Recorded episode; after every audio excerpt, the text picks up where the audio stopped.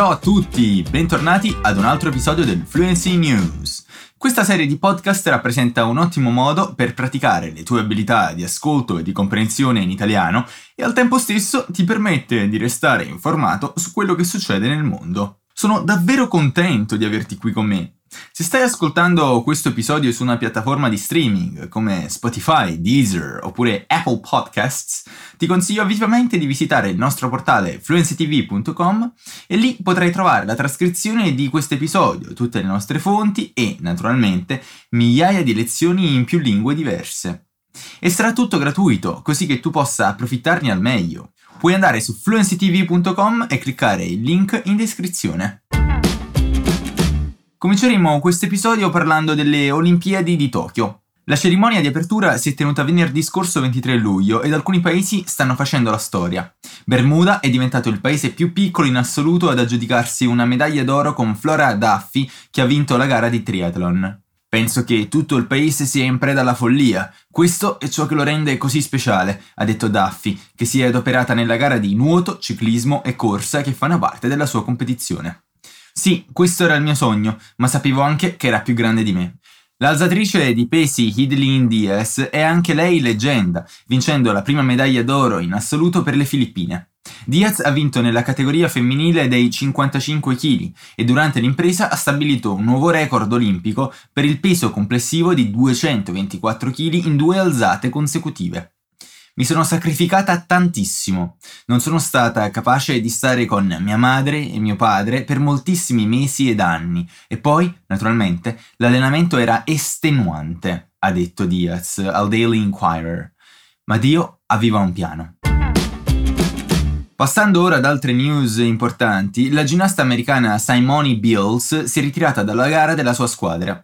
Bills ha parlato delle sfide alla salute mentale degli sportivi d'elite, prima di confessare che sperava di risolvere gran parte dei suoi problemi parlando apertamente. Non mi fido più di me come facevo prima, ha dichiarato. Non so se è per via dell'età e sono un po' più nervosa quando faccio ginnastica.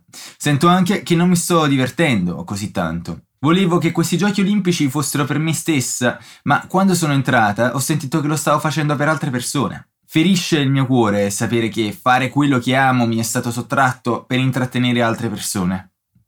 L'atleta di 24 anni era una grande attesa e si pensava che potesse lanciare un assalto ai registri dei record in Giappone, essendosi qualificata per sei finali durante la settimana prossima, ma ha lasciato tutti a bocca aperta quando ha detto all'allenatore non lo voglio fare, ho finito, dopo solo un allenamento prima di lasciare l'arena. I restanti membri della squadra degli Stati Uniti d'America hanno continuato senza di lei, ma Bills è tornata per incitare la sua squadra, che si è aggiudicata una medaglia d'argento dietro la Russia. Tristemente, come ci si aspettava, le gare sembrano avere causato un aumento nei casi Covid.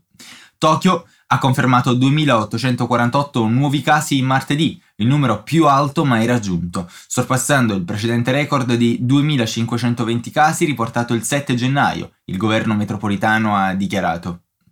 La nuova cifra giunge dopo che la capitale ha riportato 1429 nuovi casi Covid questo lunedì, quasi raddoppiando i numeri della settimana scorsa, in un momento in cui la nazione fa fatica a contenere la nuova ondata di infezioni nel bel mezzo dei giochi olimpici. Le cifre di oggi hanno segnato l'ottavo giorno consecutivo con oltre mille casi riportati. I giochi si tengono questa settimana e la prossima, con la cerimonia di chiusura che ci sarà domenica 8 agosto. Ci sono ovviamente molte altre storie che non saremo capaci di raccontare perché abbiamo registrato questi episodi precedentemente nella settimana e ci saranno ancora tante cose da aspettarsi. Ma non temere, dopo la fine torneremo con un aggiornamento. Nessa parte encontramos um significado um pouco particular do verbo tenere na frase La cerimonia di apertura si è tenuta venerdì scorso 23 luglio, pois nesse caso o verbo tenere não tem um significado mais comum de ter ou segurar alguma coisa, mas significa realizar, fazer. Nesse caso, indica que a cerimônia de abertura foi realizada na sexta-feira passada, dia 23 de julho. Outro exemplo bastante comum é ter um discurso, que quer dizer fazer um discurso. Sorprendentemente, questa settimana le due Coree hanno ripreso le comunicazioni per migliorare i legami, entrambi i governi hanno dichiarato. Il presidente sudcoreano Moon Jae-in ed il leader nordcoreano Kim Jong-un hanno raggiunto un accordo dopo svariati scambi di lettere da aprile, l'ufficio presidenziale di Seoul ha dichiarato. I due leader sono stati d'accordo nel restaurare la fiducia reciproca e nello sviluppare di nuovo le loro relazioni il prima possibile. Il portavoce della Blue House, Park Sun-hyun, ha detto in un briefing televisivo.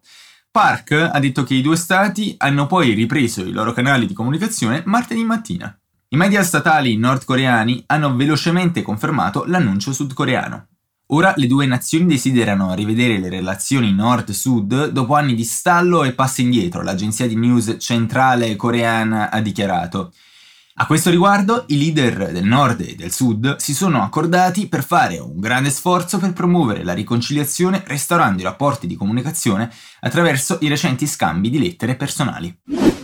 Aqui encontramos mais um verbo com várias nuances de significado, o verbo restaurare. Na frase i due leader sono stati d'accordo nel restaurare la fiducia reciproca e nello sviluppare di nuovo le loro relazioni il prima possibile. Nesse caso, este verbo significa retomar alguma coisa, consertar, recuperar, no sentido de recuperar a confiança. Mas o significado literal do verbo é restaurar, no sentido de restaurar alguma obra pubblica, un prédio o una casa. Ora portiamo le news un po' più vicino. Una nuova massa d'aria polare si avvia a raggiungere le aree agricole del Brasile durante questa settimana, minacciando ulteriori danni al caffè e alle canne da zucchero già colpite dalle gelate della scorsa settimana. Questa sarebbe la terza ondata di freddo che porta a condizioni gelide nella catena produttiva agricola del sud-est del Brasile questo inverno, qualcosa che non si è mai visto in decenni. Il Brasile ha già sofferto per una delle peggiori siccità in 90 anni e per i ritardi nella logistica e nel trasporto di colture chiave come il caffè per varie destinazioni. Non sono sicuro che la nuova ondata di freddo sia forte come quella precedente, ma è un sistema di alta pressione. Non escludiamo gelate diffuse su aree coltivate con agrumi, caffè e canna da zucchero, ha detto Marco Antonio dos Santos, un meteorologo di Huhal Clima. Non proprio delle belle notizie per quelli che non riescono a passare una giornata senza una tazza di caffè, vero? Io bevo il mate, quindi sono a posto. Vediamo delle belle novità prima di finire l'episodio di oggi. Un papà francese ha costruito una tuta robotica per il suo figlio di 16 anni Oscar che gli permette di camminare. Jean-Louis Constance ha costruito l'esoscheletro dopo che Oscar gli ha chiesto delle sue skills di ingegneria robotica. Un giorno Oscar mi ha chiesto, papà, sei un ingegnere robotico, perché non costruisci un robot che ci permette di camminare? Il papà ha ricordato, tra dieci anni non ci sarà quasi nessuna sedia a rotelle, ha detto. Constanza è uno dei cofondatori della compagnia che ha creato l'esoscheletro, Wondercraft. Non può essere ancora comprato da individui privati per uso quotidiano, questo è il prossimo passo su cui sta lavorando la compagnia. Ma è comunque bellissimo, vero? Altre compagnie stanno lavorando su esoscheletri, quindi possiamo attenderci anche quelle personali molto presto. Nessa ultima parte incontramos essa expressão, essere a posto, na frase io bevo il mate, quindi sono a posto. Essa expressão, bem informal, significa estar de boa, beleza, no sentido de que não tinham problemas com alguma coisa. E voi siete a posto con questa spiegazione? E vocês, estão contentes com essa explicação? E questa è la fine dell'episodio di oggi, gente.